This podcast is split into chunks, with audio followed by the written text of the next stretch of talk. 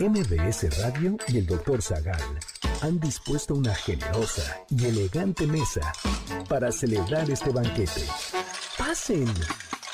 Y sean bienvenidos a degustar los manjares de este menú, especialmente seleccionado para los paladares más exigentes. Esperamos que esta experiencia cultural les deje buen sabor de boca, aquí en MBS 102.5.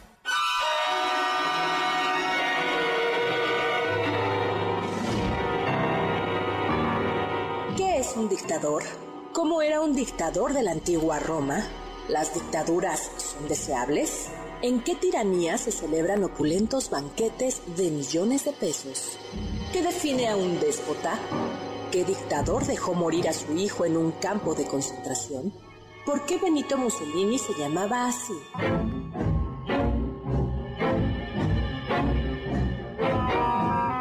Hoy hablaremos de los zapatitos de Calígula. Nerón, el emperador que se sintió poeta. Cómo Leopoldo II se apropió del Congo. El culto a la personalidad de Stalin. Francisco Franco y sus aliados. Golpes de Estado en Latinoamérica. Y más sobre dictadores y déspotas.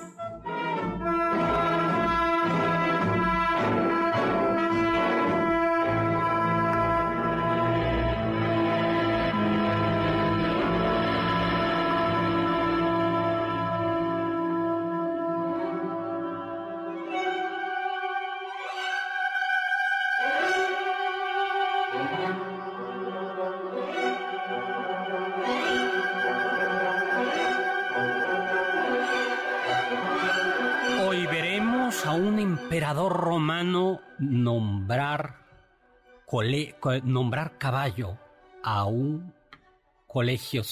Hoy veremos a un emperador romano nombrar a un caballo jefe del colegio sacerdotal e intentar nombrarlo cónsul. Veremos también a otro emperador romano amenazando de muerte a todos sus enemigos políticos.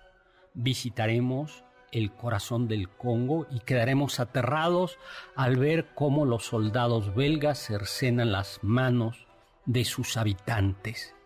Y más allá veremos cómo en Santiago de Chile los aviones de la Fuerza Aérea bombardean el Palacio de la Moneda, el Palacio Nacional, porque hoy hablaremos sobre déspotas, dictadores y tiranos.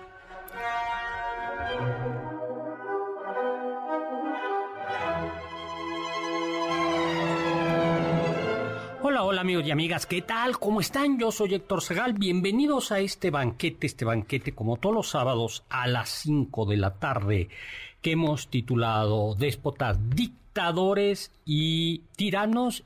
Hoy no nos acompaña Carla Aguilar porque se tomó unas súper merecidas vacaciones, pero tenemos un un Dream Team nuevo. Está, ya, ya, bueno, ya algunos ya han venido por aquí. Está con nosotros Jaime Alberto Tobar. Hola Jaime. Hola doctor, ¿cómo está? Buenas tardes, gracias por la invitación. Eh, está así como de representante de asuntos romanos, ¿no? Así eres, Eres, eres en la mesa como el romanista. Muchas gracias. Tenemos de filosofía a Jesús Presa, traído además directamente de Guadalajara, ¿no? Ya llegaste hace unos días, ¿no? doctor. Orgullosamente tapatío, pero pues ya estamos aquí. ¿Y qué estudias? ¿Filosofía en dónde? Filosofía en la Universidad Panamericana, séptimo semestre. Ya, muy bien, muy bien. ¿Ya vas a adelantar la tesis? Eh, tengo que empezarla primero, en eso estoy. bueno, y tenemos también a un estudiante de comunicaciones. Ahora esta mesa es multidisciplinaria que ya nos había estado ayudando de, cabina, que es Oscar Sakaguchi. Hola, Oscar Sakaguchi. Hola, doctor. Buenas tardes. Este, pues nervioso porque hoy me debuto en radio. Ah, así, así, así fue una vez. ¿no? Bueno, pues ya vamos a hablar de, a ver, dictadores, ¿qué, qué, qué dictadores se les ocurre? Nombres, nombres. Bueno, estamos en vivo 5166105. Marco Antonio Oficial ya nos está escuchando, Pablo Coyote también, eh, por, eh, por aquí, y tenemos... Eh, y luego, a ver, fíjate, dice... Ay, teníamos un... Eh, este es un pase que no... que hubo un problema con el pase para Ramón PG, para el pase para Imperio. Bueno, ya lo veo ahora, Ramón, ¿qué pasó? Eh, porque estamos dando pases para ir a ver la obra Imperio basada en mi monólogo que está en el Castillo de Chapultepec. Bueno, rápidamente, a ver, dictadores, ¿cuál te parece a ti el peor dictador de la historia? Yo creo que el que se me viene a la mente, Doctor Hitler, el primero.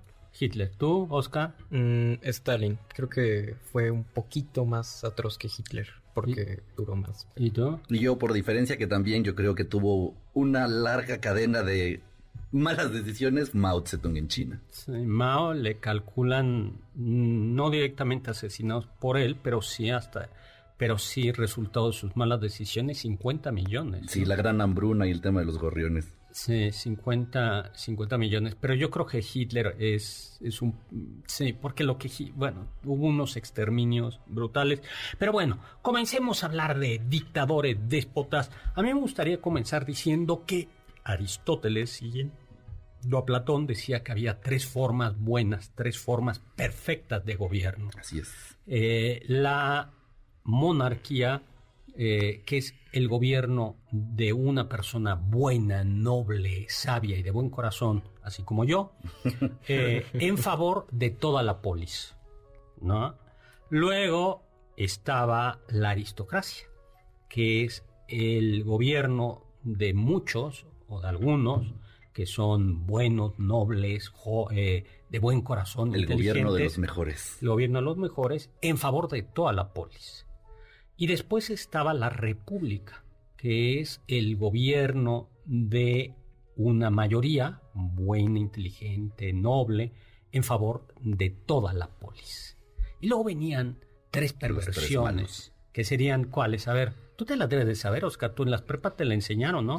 a ver, ¿cuál es la, la monarquía, cómo se corrompe? Eh, según yo, todas se corrompen cuando quien gobierna empieza a gobernar este, buscando siempre bienes para sí mismo. Eh, la monarquía creo que se iba a tiranía, la aristocracia, oligarquía. Este, y la última no me acuerdo. La es bien interesante. Entonces, la, monarquía se convierte cuando dejas de gobernar en favor de en favor de la comunidad se convierte en tiranía los aristócratas cuando gobiernan en favor de la aristocracia y no en favor de la comunidad se convierten en oligarquía y la, y la república se convierte en demagogia cuando ya no cuando esa mayoría ya no gobierna en favor de la comunidad sino solo en favor de, los pobres. De los pobres. Eso es lo que dice Aristóteles, no lo digo yo. Eh, es lo que dice, eh, lo que dice Aristóteles. Aunque Aristóteles dice que de las tres formas perversa, de las tres formas desviadas de gobierno, la menos mala es la demagogia, porque en realidad en griego dice democracia, eso es lo que dice el término griego, pero, pero a mí me gusta traducirlo como, demagogia, porque sí se gobierna en favor de algunos, pero se olvida a la comunidad, al resto de la comunidad, y por eso es, eso es, ¿no? Y yo creo que eso nos podría servir como para saber qué es un, que es un tirano, ¿no? O sea, bueno, en, la antigua Grecia, ¿qué pasa con los tiranos? Bueno, en la antigua Grecia, doctor, si me permite a mí, eh, de un inicio la palabra tiranos no representaba una idea muy negativa. Yo creo que empieza eh, a través de las eh, de Herodoto y, y de Homero. En, en, sus inicios, tiranos significaba un tema de señorío sobre una cierta población. Eh, poco a poco esta palabra, pues naturalmente con el devenir del tiempo y de la forma de gobernar de los tiranos que estaban en, ejercicio de su señorío, pues empieza a pervertir de una forma terrible. De hecho, en el idioma español hay otra cosa interesante. Normalmente con nosotros conocemos al tirano como un, mal gobernante o lo, asemejamos a un sátrapa. Los sátrapas, que es este una palabra persa que también quería ser el señor. que eran los gobernadores de los... El rey persa ponía gobernadores en algunos lugares y se llamaban sátrapas. ¿Tú vives como sátrapa, Jesús Presa? Los jueves nada más, doctor. Bien bajado ese balón. Sí, así, sátrapas, ¿no? Así, así se ha convertido vivir. ¿Y entonces? Y entonces, pues poco a poco, digo, naturalmente, por ejemplo, los griegos empiezan a usar peyorativamente el término sátrapa, pues porque eran francos enemigos de todo lo que tenía que ver con lo persa y lo macedonio. Y este, y se asemeja la palabra posteriormente con, eh, con los tiranos. De hecho, ya en Edipo Rey no es, en griego no es Basileo, sino tirano, aparece Edipo, Edipo tirano. Bueno, ¿y dictador? A ver, qué te suena a ti dictador, eh, Oscar? que dicta. Este, que dicta. pues sí, que dicta. Eh, sí. Es alguien que gobierna contra las leyes, pero conforme a las leyes. Ay, a ver, eso está como... O sea, va en contra de eh, lo que idílicamente deberían de representar las leyes, y él eh, dispone sus propias leyes, obviamente que solamente le favorezcan a él. Pues mira, fíjate que en la antigua Roma existía una magistratura especial extraordinaria que se llama la dictadura, ¿no? Era en casos de emergencia se nombraba a, un, a una persona dictador. La, la, República Romana estaba gobernada por dos cónsules y arriba de ellos el Senado, el Senado que es el grupo de la gente viejita, eso quería decir, en realidad, Senado. Y entonces, ¿qué pasaba con el dictador? porque Jaime es abogado. Sí, así es. Pasaste derecho romano bien, ¿no? Que según mi memoria, sí. bueno, lo que pasaba con el dictador es lo siguiente. El Senado, en alguna causa excepcional que normalmente era una guerra, eh, le daba a una persona el cargo del dictador porque efectivamente eh, tenía que dictar las órdenes que el Senado le había encomendado y era un cargo que era provisional. El dictador solamente se nombraba hasta en tanto la, eh, la guerra o el conflicto estuviese resolucionado, momento en el cual perdía el cargo dictatorial. Que de hecho en todas las democracias, o hasta donde yo sé prácticamente en todas las democracias occidentales, hay estados de emergencia, ¿no? Y poderes extraordinarios. Correcto. en determinados momentos el Ejecutivo. ¿En México cómo sucede? En México hay casos de emergencia, vienen contenidos por supuesto en la Constitución y son ciertos casos muy concretos en los que también el Congreso de la Unión tiene que dictar el estado de emergencia. y entonces el presidente... Tiene poderes extraordinarios. Y se suspenden algunas garantías constitucionales, ¿no? Así es. Y eso sucede, deberían de ver la cara de Jesús, pues. Yo estoy muy sorprendido, Doc, la verdad. De, de, de nervios. ¿Tú sabías eso, Oscar? Eh no, pero creo que con intuición. Este, ah, no, no por, eso derecho. ¿Ya pasaste el examen de derecho? Sí, apenas si lo pasé.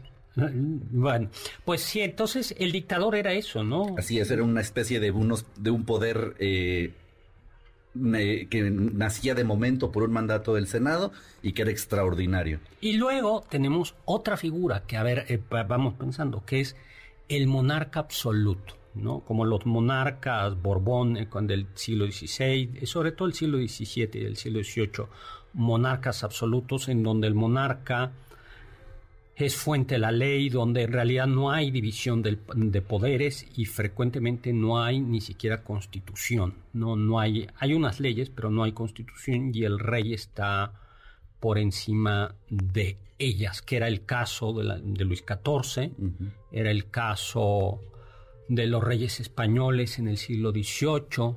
Y hoy por hoy le suena, a ver jóvenes, ¿le suena alguna monarquía absoluta que exista hoy por hoy? Así como en el mundo mundial de la actualidad. Eh, pienso un poco en Corea. No, pero Corea, Corea no es una monarquía, Corea es una dictadura, ¿no? Correcto. A mí me parece que Corea es una dictadura clarísimamente. No, un rey que exista y que mande y que diga Así. Y mi palabra es la ley. Rey, rey. El Papa en los estados pontificios. El Papa en los estados pontificios. Aunque sí, porque en realidad él, él, puede, él está, aunque es una monarquía electiva, en realidad es un monarca absoluto. ¿Y otro? ¿No van a ir al Mundial de Fútbol? Mm, Qatar. Qatar. Qatar, sí, y sobre todo Arabia Saudita. En Arabia Saudita eh, ahora ya tienen creo algunas leyes, ¿no? Sí, hay pero, pero eh, modificaron, pero es una monarquía absoluta, ¿no? Sí. El, el, sí, la familia saudita, los monarcas son señores, monarcas absolutos. No había, y Kuwait hasta hace poco no había, no había ni siquiera constitución. ¿Cómo te quedó el ojo? Suena raro, yo creo, ¿no?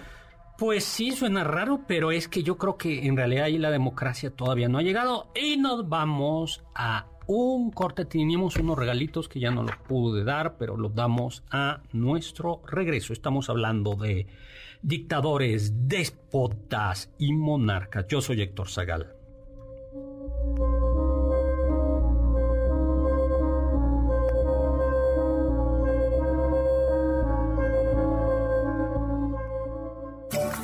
Del diccionario del doctor Zagal. La palabra déspota viene del griego antiguo déspotes, que significa señor, amo, dueño, soberano.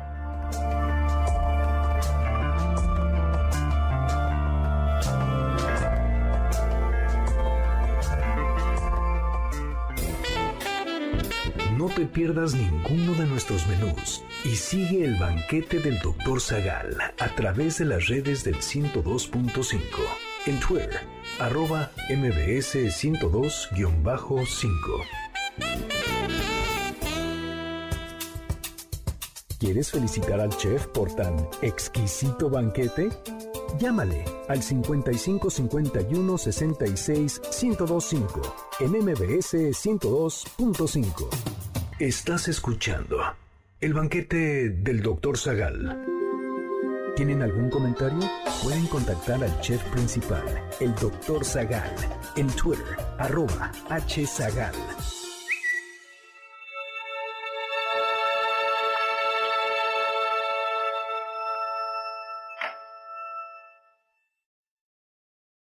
Estamos de regreso. Soy Héctor Zagal aquí en el banquete, como todos los sábados a las 5 de la tarde, hablando sobre déspotas, dictadores y monarcas absolutos. Me acompaña Jaime Alberto Tobar, me acompaña Jesús Presa y Oscar Sakaguchi. Buenas tardes, doctor. Oiga, quiero aprovechar, tenemos saludos desde Facebook. Le mando saludos Rafa López desde San Diego, California. Juan López, que nos dice que está presente como cada sábado.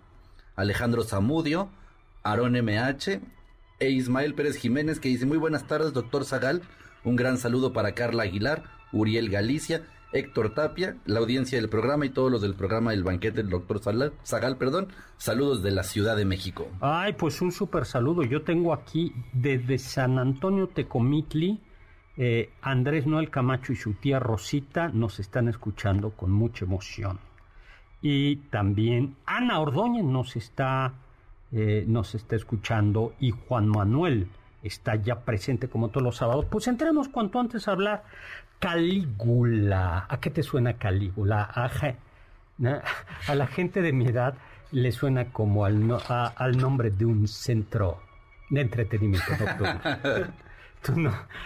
había, había, ¿tú te acuerdas? Sí, me acuerdo, es que tenía los excesos de la antigua Roma sin lugar. Había por ahí, por la prepa donde yo estudié, había un, eh, un lugar, un centro nocturno que se llamaba El Calígula.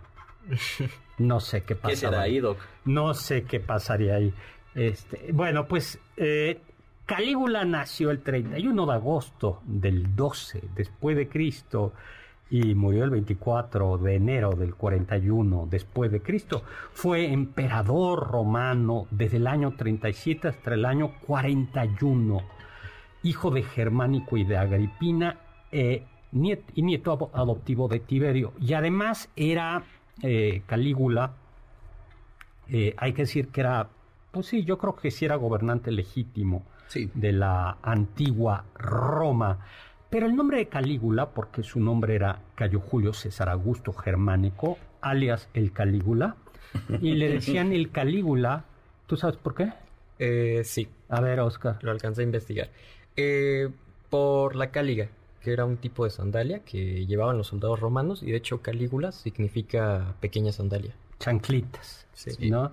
Porque él vivió mucho tiempo en, siendo niño, en, ay, ¿cómo se llaman? En campos militares. en, las campañas. Pues lo vestían con las cáligas. Y lo vestían. Y los soldados le decían, ahí viene, ahí viene el, el, niño con sus, con sus chanclitas. Sol, ¿Y quién iba a decir que ese se, se, convirtió en uno de los emperadores más crueles. Hay que decir, en honor de la verdad, que las fuentes que tenemos sobre los emperadores son, sobre todo en el caso de Calígula, Suetonio, que es considerado un historiador del Senado y en general bastante adverso a los emperadores romanos. Y los, los suele pintar bastante regular, bastante mal. Pero bueno, a ver, ¿cómo qué cosas hacía el Calígula para para haberse ganado un lugar en la historia. Tú decías algo de que esto el Calígula, de que Calígula se ganó todavía un lugar en la historia pop, ¿no? Sí, claro que sí. Mira, Doc, le tengo un dato un poco interesante. A ver. Para empezar, Calígula cuentan los historiadores, que usted ya advirtió sobre estas interpretaciones, que era un símbolo de perversión, que era un símbolo de una persona que cometía ciertas atrocidades con índole sexual o depravaciones. Yo tengo la referencia de que la banda de Smiths hizo en algún punto una canción en la cual le tiran una frase a Calígula, diciendo y traducida al español, lo que ella me dijo, si lo hubiera escuchado Calígula, se hubiera sonrojado. ¿Qué le dijo? Yo no sé, doctor. Eso no me toca a mí, pero esto pues creo que nos muestra bastante bien pues cómo Calígula se convirtió en un símbolo de depravaciones. Pero era tan depravado. A ver, a ver, en realidad era mala onda Calígula. ¿Qué es, a ver, Oscar, tú, qué decías que hizo? Mm, pues sí vivía en medio de excesos. O sea, los primeros dos años de su gobierno se la pasó eh, disfrutando y celebrando que se había convertido en emperador. Eh, a tal punto que se llegó a gastar la fortuna de 3 mil millones de sestercios. ¿Eso cuánto es en pesos? Eh, pues bueno, actualmente no. Se sabe que un sestercio equivalía a eh, un cuarto de denario. Y actualmente el denario está a dos dólares.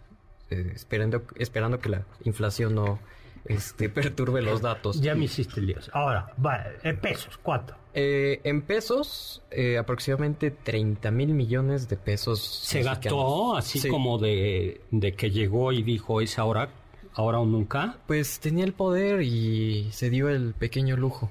Ah, pues sí. Bueno, pero venía, por ejemplo, su abuelo adoptivo Tiberio también era una persona muy dada a los gastos. Que había gastado, sí, bueno, el, palacio de Capri. De Capri, exactamente. La villa de Capri del emperador, del emperador Tiberio. Donde venía de familia. Donde Tiberio, por cierto, tenía fama de tenía una eh, que se eh, tenía no efebos, sino jovencitos, niños ahí como se, sí, y que lo, mm, en fin. Sí, que también le venía a los romanos de familia, por ejemplo, el emperador Heliogábalo, que también se dice que ese es otro. Bueno, oye, pero a ver, ¿qué otra cosa hizo así Calígula como para ganarse un puesto en el lugar? ¿Por qué lo estamos poniendo así como malo, malo?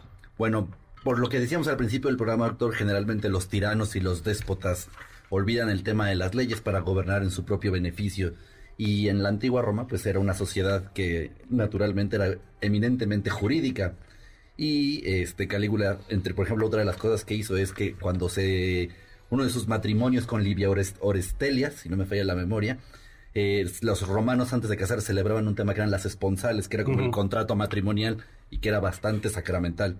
Y Calígula al casarse con esta mujer y celebrar las esponsales a los dos días la la violó. la viola y la deja, por supuesto, y la abandona. Tuvo cuatro esposas, ¿no? Cientos de amantes de toda clase, de todas clases sociales, ¿no? Y además, no solo eran amantes así, sino algunos no eran amantes, sino eran víctimas porque eran violentadas. Y esto que le dije, que no lo dije bien al, inicio, pero ya en su enloquecimiento eh, decidió nombrar a un caballo, su caballo inquitato, el miembro del colegio sacerdotal y quiso nombrarlo miembro del hacerlo cónsul, pero eso ya no ya no ya no pudo. ¿Cómo te quedó el ojo, Jesús?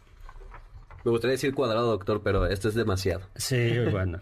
bueno, pues sí, yo creo que sí está en nuestra lista de déspotas, ¿no? Sin duda. sin duda. ¿Y el que le sigue, que es Nerón? Bueno, y luego tenemos a Nerón Claudio César Augusto Germánico, que nació el 15 de diciembre del 37 después de Cristo y murió, falleció el 9 de junio. Eh, falleció, lo mataron, el 68 después de Cristo. A ver, Jesús, no me puedes fallar. ¿Quién fue el maestro de Nerón? ¿De Nerón? El, sí, el que le dio clases de filosofía. No, eso lo vimos en clase. Por favor, estás en cadena nacional. en este momento, piénsalo. Me está poniendo mucha presión, Doc. Tac, tac, tac, tac, tac. En mi mente gira Cicerón, giran muchos autores, pero... Según yo fue Séneca, ¿no? Sí. Cicerón, Séneca, doctor, está un poco más cerca. Séneca, Séneca. Germán Alberto fue mi alumno también. ¿Tú hubieras podido contestar esa, Oscar? Sí. Ay, sí, pero no la Sí, sí. No, ves que hay que darle la oportunidad. Sí, ajá, sí.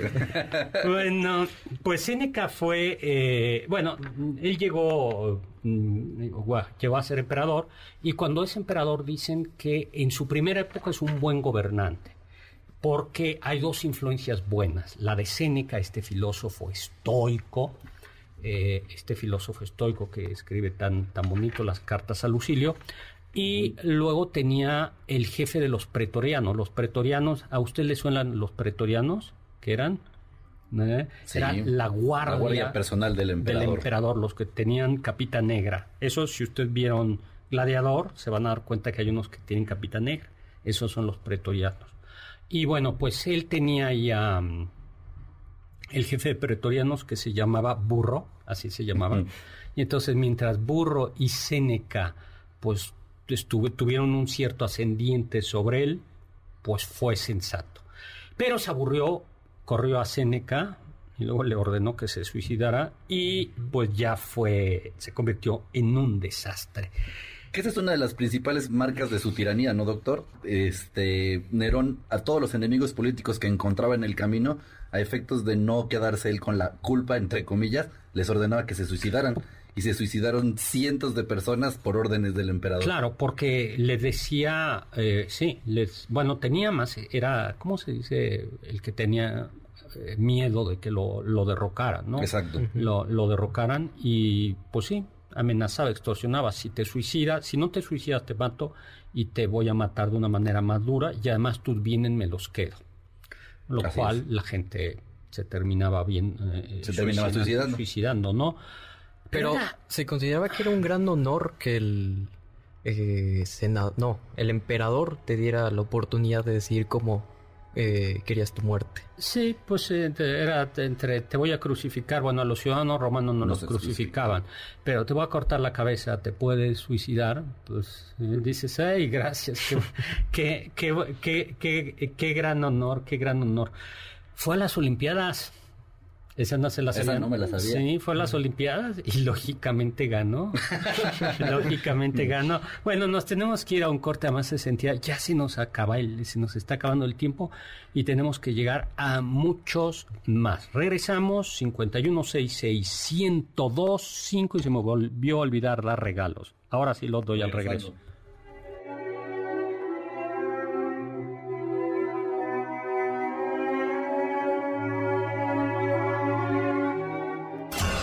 Los sabios dicen... No se establece una dictadura para salvaguardar una revolución. Se hace la revolución para establecer una dictadura. George Orwell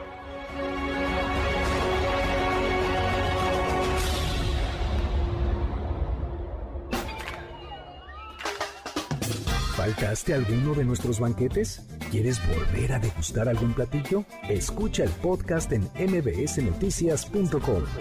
MBS 102.5. ¿Quieres contactar a los ayudantes del chef? Puedes escribirles en Twitter, arroba Carla Paola-AB, Héctor Tapia, arroba Toy Tapia, Uriel Galicia, arroba U Cerrilla. Lalo Rivadeneira, arroba Geribadeneira.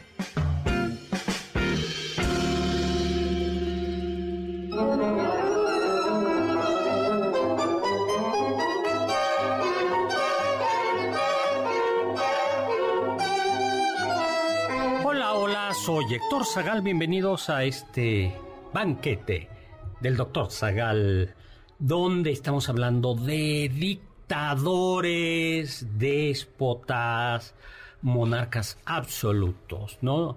Y nos acompaña Jaime Tobar, nos acompaña Presa Jesús. Chuy Presa, ¿no? Chuy. Sí, como usted gusta. Chucho. Chucho, Chucho Presa. Y nos acompaña Oscar Sakaguchi. Oiga, doctor, y ahorita que estamos hablando de monarcas y usted que ejerce en este programa una monarquía absoluta. Así es. Déjeme que lo interrumpa para decirle que le mandan saludos a todos y a usted, por supuesto, desde Jaltocan, del Estado de México, de parte de Marcelino Ortiz. Y de Aida Rosa. Saludos a todos el programa. Felicidades por el tema. Gracias, Aida. Gracias, Marcelino, que cada semana nos escuchan, nos escuchan. Muchísimas, muchísimas gracias. Un abrazo. También en Facebook nos mandan saludos Laura Castillo, eh, Samuel Cruz, Tomás Correa Monroy y Poncho Díaz, que le manda saludos a la familia Díaz Rivera. Pues un saludo a la familia Díaz Rivera. Recuerden, estamos en vivo, H Zagal, eh, Zagal con Z, mi Twitter, y... Oiga, doctor, tenemos unos regalos que hay que entregar. Híjole, sí, ya como yo, como déspota me los iba a quedar. Pero aquí está el poder, el poder legislativo que no me dejó. Bueno, miren, vamos a dar dos cosas. Vamos a dar un pase doble para ver fibra, para ver fibra, para ver Fidra, Frida. Hoy, hoy estoy especialmente. Hoy no vocalicé antes de entrar. Bueno, pues un pase doble para ver Frida, experiencia inmersiva. Está padrísima. Y dos pases dobles para Fiebre de sábado por la noche, el musical en vivo de los setentas ¿Tú te suena eso de la música de los 70, Oscar Sakaguchi? Por supuesto, con John Travolta. Eh, eran de las mejores películas de su tiempo. Ahorita ya han envejecido bastante mal, pero se sigue bailando con los Piggies y todos ellos. Eh, con los Piggies. Bueno, ya. O sea, ¿pero tú sí bailas de eso? Eh, de hecho, yo no bailo, pero sí escucho. Ay, ¿y tú, Jesús Presa? No, tú eres reggaetonero. Yo soy de todo, Doc. De todo un poco, la verdad. Fíjese que el reggaetón casi no tanto, pero me sé mover. A veces. Pocas veces. Ay, ay, ay. El perreo, señores. ¿Tú haces eso? Mire, Doc, yo tengo una filosofía de vida. ¿Qué es cuál? El perreo está abajo y mi moral está arriba. Vámonos. Ay, ay, ay. El, aire porque este, este programa es para toda la familia. Bueno, pues vamos. Entonces, simplemente aquí nos habla al 5166125. Se va a llevar un pase doble para Frida Experiencia Inmersiva, esta exposición, y dos pases dobles para Fiebre de sábado por la noche, el musical en vivo de los 70 Y ya, pues de una vez, vamos a, a dar eh, un pase doble también para ir a ver Imperio el próximo sábado a las 8 de la noche. Se puede subir en automóvil al Castillo Chapultepec. Eh, y ya, al que hable lo pida. Nada más lo que tienen que decir es qué es lo que quieren. El musical en vivo Fiebre sábado en la noche, la exposición de Frida o el pase doble para ver Imperio. Y hablando de Imperio, pues vamos a hablar de un, del cuñado incómodo de Maximiliano de Habsburgo. Bueno, Maximiliano de Habsburgo, Max se casó con Carla, Carlota Amalia de Bélgica, hija del rey Leopoldo I de Bélgica. Era la niña consentida. Así es. Y le dejó un regalito de herencia. Un pequeño regalito. Sí, 50 millones de francos, que la hizo la mujer más rica de Europa. 50 millones. A ver, Oscar, ¿tú podrías hacer esa traducción? No, seguro que ahorita ya no. ¿De cuánto? Bueno, 50 millones de francos era mucho, de dinero. mucho, mucho dinero. Bueno, Leopoldo II de Bélgica, que era bastante gandalla, desde siempre fue gandalla, se conservó una carta en donde habla de Maximiliano, va a visitar a Maximiliano a Miramar y le escribe a la familia, dice, el pobre chico, es decir, Maximiliano, dice, está, está ganando peso está engordando y se, está, y se le está cayendo el pelo, se está quedando calvo. Mi pobre hermana está encerrada en ese castillo que parece como un una museo de antigüedades. bueno, pues él eh, nació el 9 de abril de 1835 y falleció el, 19, el 17 de diciembre de 1909. Bueno, fue gobernado, eh, no era monarca absoluto en Bélgica, pero eh, cuando su hermana enloqueció, porque Carlota, se acordarán que tras el fusilamiento de Maximiliano, Bueno, ya desde que salió a Veracruz le comenzó a... Sí, empezó a perder la mente. Exactamente. Pidiendo ayuda por todos lados para que ayudaran al pobre Max, empezó a enloquecer. Sí, sí, sí, se le, se le fue, se le fue, ¿no? Y llegando, eh, eh, se la, y se la terminan llevando, eh, originalmente estaba en Miramar, que era donde se sentía mejor, pero la familia belga, Leopoldo II, manda por ella. ¿Por qué mandaban por ella? ¿Por amor a su hermana? No. Por 50 millones de razones. Y entonces, pues a la pobre ya la metieron a un castillo encerrada. Pero, pues, Leopoldo II dijo: ¿Y qué hago con el dinerito de mi hermana? Ay, pues fíjense que allí está el Congo. En África. En África. Y pues no es de nadie, ¿no? Solo hay personas que llevan ahí como cinco mil, diez mil años viviendo ahí, pero pues no lo tienen escriturado. ¿Y saben qué? pues fundó una asociación internacional africana en 1885, eh, una, eh, una, asociación internacional africana con la misión de llevar la civilización y el cristianismo al Congo. Y curiosamente lo nombran el Estado libre del Congo. sí, sí, porque, pero era su propiedad. Su propiedad. ¿Cómo, ¿Cómo te quedó el ojo, Jesús? O sea, era eh, no, mientras que las otras colonias eran de las coronas, del, este era su terrenito, su casa de campo. Y primero lo que explotó fue el marfil y luego el caucho. ¿Tú sabes qué es el caucho? Eh, sí. Sí. Con lo que se hacen las llantas, yo creo. Eso. Eso. El plástico natural. Y, sí, el plástico, el hule natural. Y salía del árbol del, caucho. Así es. Del, del caucho. Pues eh, fue un gandaya. Pero un gandaya, gandaya, gandaya. Hay una novela cuyo nombre siempre se me olvida, El corazón de las tinieblas. ¿Tú te acuerdas de quién? Conrad. No, no me acuerdo, doctor. A ver si ahora algunos de los jóvenes aquí que tienen Google a la mano. ¿Y como qué cosas hacía Leopoldo II? Bueno, todas mal, por supuesto, pero entre ellas, este, con la finalidad de poder tener el caucho para poderlo, iba a decir yo exportar para su, para el beneficio directo de, de don Leopoldo, les imponía a los hombres que vivían en el Congo una cuota de caucho que tenían que entregar de forma periódica.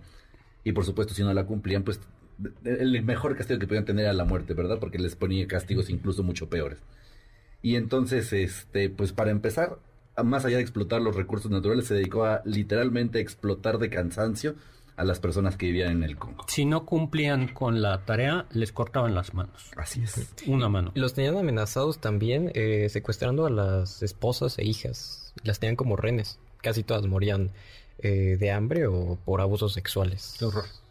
Pues ese es Leopoldo II.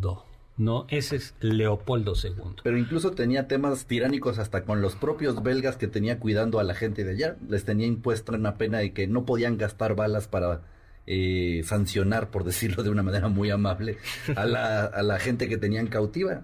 Al oficial que, gastara una bala también se le imponían sanciones. Era la, forma más desorganizada de llevar a cabo una, un, cuidado supuestamente de un Estado libre. Era, era codo, o sea, era avaro. Bueno, no codo, eso no es ser codo, era avaro. Era, era avaro. Sí, es un personaje siniestro. Pues, eh, por eso la capital del Congo se llamaba Leopoldville, hasta que ya se hizo independiente el Congo.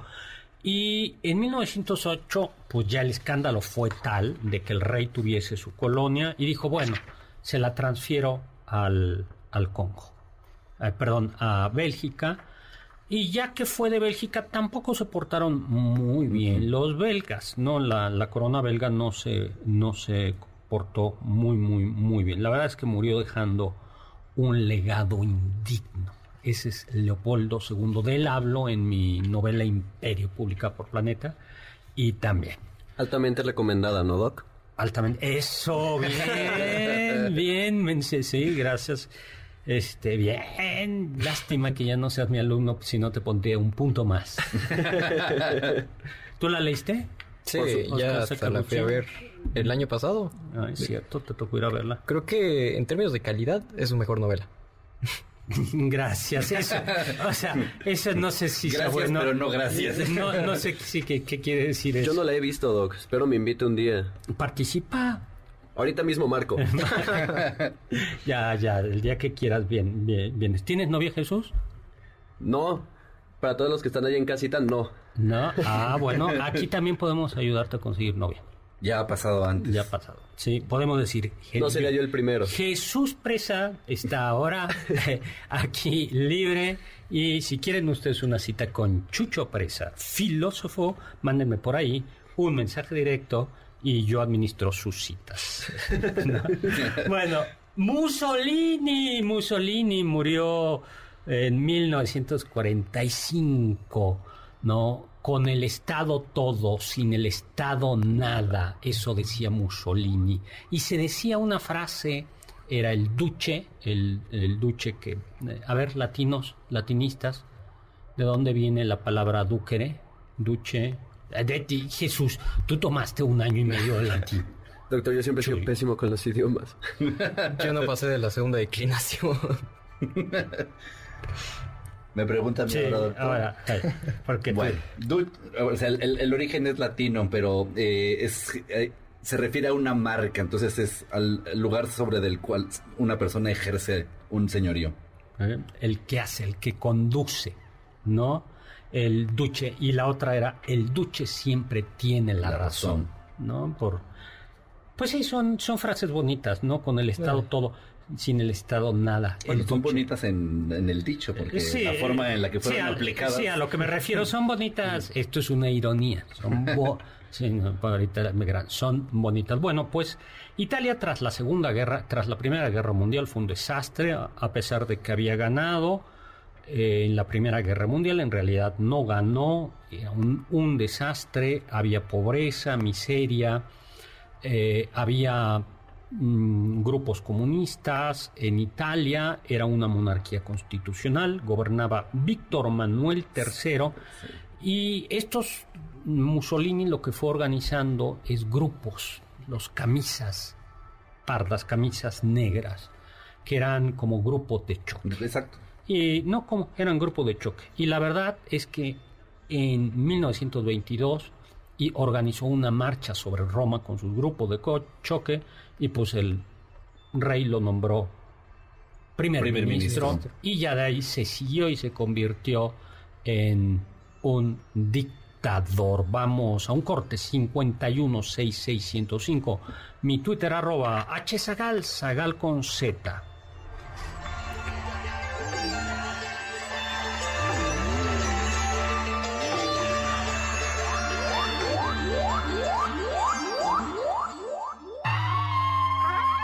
Escuché que... George Orwell, autor de la novela distópica de 1984, se imaginó una neolengua en la cual se forzaba a los gobernados a doble pensar, es decir, mantener dos pensamientos contradictorios, uno según la doctrina del partido y el otro opuesto a esta, pero siempre afirmando y actuando según lo demandado por el partido. En esta nueva lengua, el significado de las palabras cambia según la conveniencia del partido en el poder.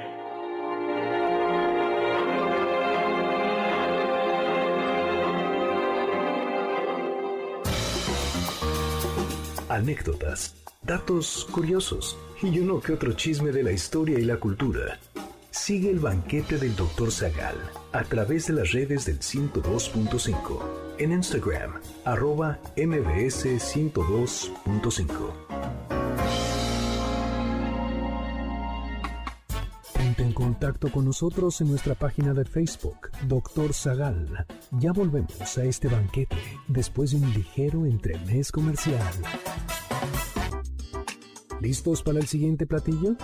Quédate con nosotros. Aún hay mucho por picar y la promesa sabrosa, el postre. Hay quien dice que... Entre 1940 y 1941, Francisco Franco, dictador español, escribió un texto titulado Raza, bajo el seudónimo de Jaime Andrade, Tiempo después, este texto se convertiría en una película homónima estrenada en 1942. El guion de esta película fue escrito por José Luis Sainz de Heredia y Antonio Román.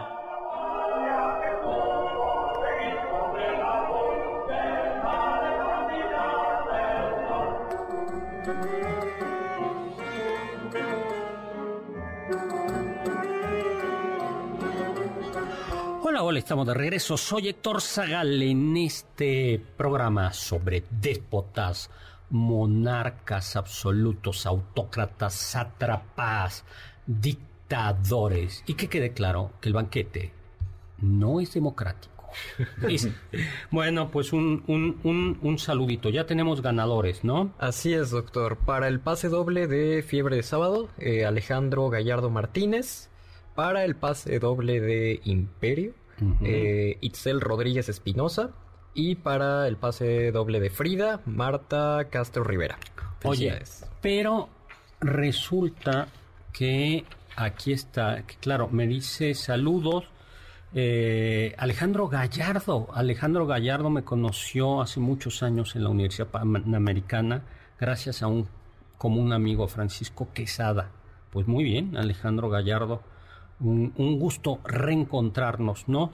Eh, bueno, Itzel, pues ya, es cuestión de que vayas el próximo sábado a Imperio, allá al Castillo Chapultepec, y al pie del castillo entras, eh, recoges el pase doble. Bueno, hablábamos de Mussolini, ¿no? Mussolini, el duce, ¿no? Controló los medios de comunicación, censuró y prohibió todo tipo de oposición, libertad de expresión, hostigó, esto es bien interesante, la educación eh, superior, ¿no? Porque los, decía que los intelectuales y, y, las universidades y las academias artísticas estaban encima de él. Algo muy importante del fascismo y de Mussolini era que quería regresar a la antigüedad romana. Había, había que regresar al, al, a la Roma, a la grandeza de la Roma antigua. A la Roma imperial. Exactamente. Buscó eh, recuperar territorios del, que habían sido parte del antiguo imperio romano. Invadió Etiopía, que era un estado, uno de los pocos. Había dos estados libres en, en África, que eran Liberia y Etiopía, una de las monarquías más antigua del mundo y él la invadió. ¿Tú sabías eso? No, la verdad no, doctor, pero algo algo había escuchado en algún punto de mi vida. A ver, a ver, eh, va, vamos a ver, este, este es, ¿qué tiene que ver eh, para quienes viven en la estación, en, la Ciudad de México? El metro Etopía, Mussolini y Bob Marley y el León. Eh, híjole, no sé. Etiopía. La, la, glorieta de Etiopía, la estación del metro de Etiopía que tiene un león. Sí es. Bob Marley y Mussolini. No lo sé, doctor. ¿No lo saben? No.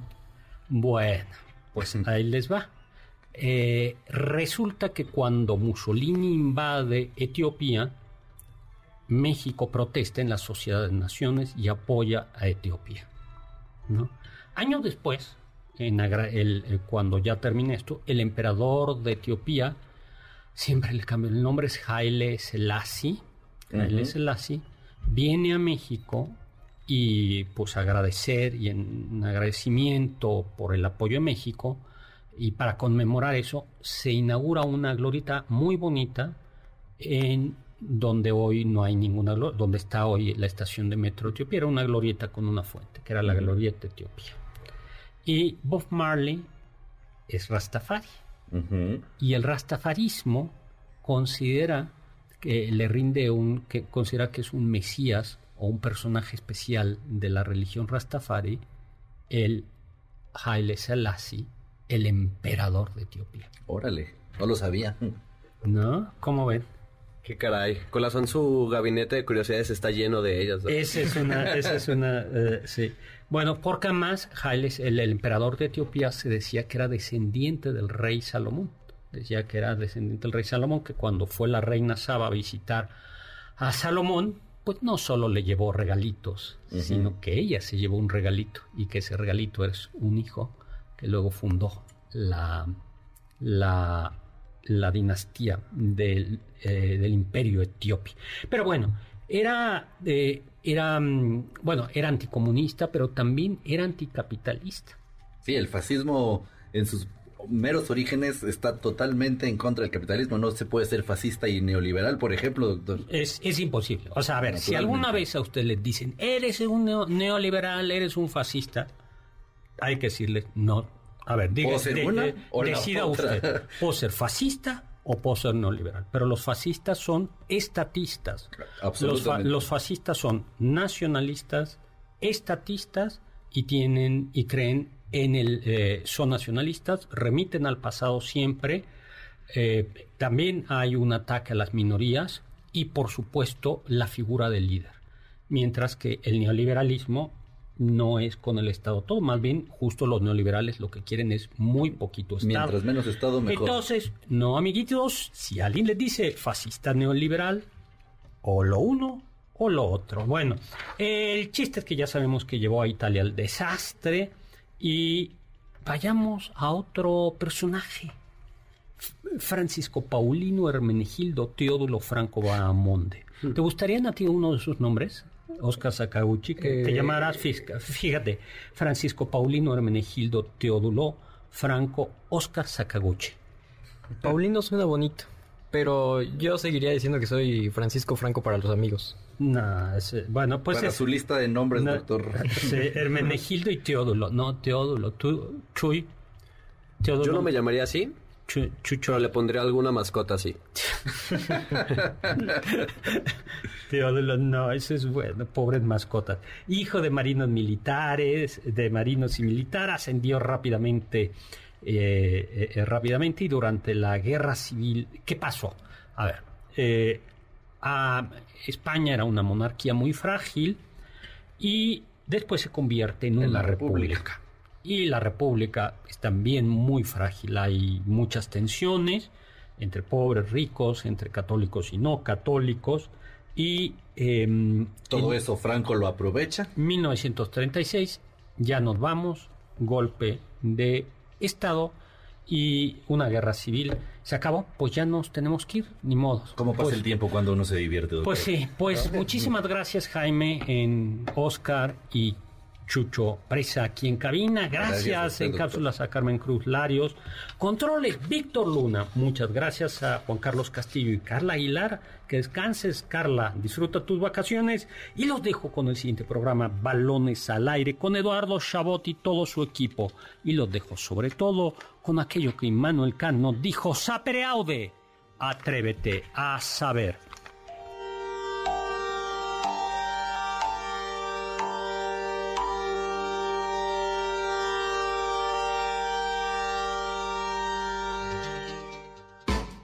Confiamos que este banquete ha sido un deleite gourmet y cultural.